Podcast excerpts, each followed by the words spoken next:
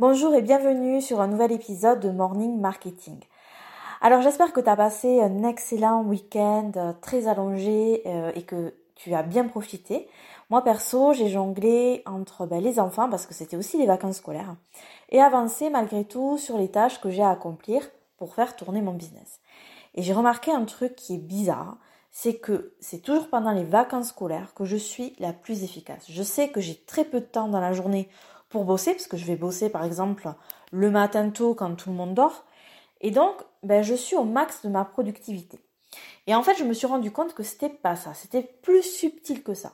En fait, je vais droit au but. Et j'essaye d'ailleurs toujours de prendre des raccourcis pour aller encore plus vite. Alors, c'est quoi prendre des raccourcis?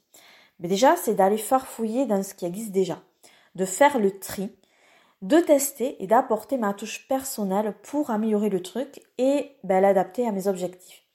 Mais c'est pas si simple, d'ailleurs, de faire ce, fameux tri. Parce qu'on peut vite avoir les yeux remplis d'étoiles. Pour pas grand chose au final, le problème c'est que bien évidemment, tu t'en rends compte six mois après, quand tu as dépensé des sous, quand tu as dépassé du temps et de l'énergie. Moi, ça m'est arrivé et je suis sûre que ça t'est déjà arrivé aussi.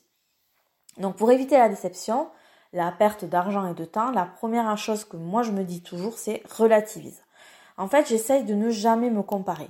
Oui, ok, ce gars ou cette fille, il a des résultats euh, énormes de ouf avec cette stratégie, par exemple, de tunnel de vente, mais combien est-ce qu'il investit en pub tous les jours pour les obtenir? C'est un truc qu'ils disent jamais. Et les miracles, ça n'existe pas. Donc, jamais euh, je ne fais de comparaison absurde. La deuxième chose, c'est est-ce que la stratégie que cette personne met en avant est actuelle? Je m'explique.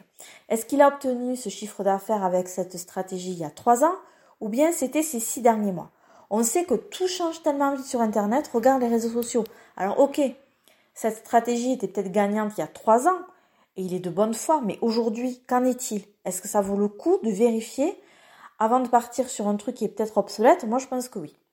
Donc ces deux questions, je me les pose régulièrement et elles m'ont quand même permis d'éviter pas mal d'erreurs et de prendre des raccourcis intelligents. Et bien évidemment, je te conseille à toi aussi d'essayer de réfléchir et de te poser ces deux questions avant de te lancer tête baissée euh, dans une nouvelle chose. Je te souhaite une excellente journée et je te dis à demain.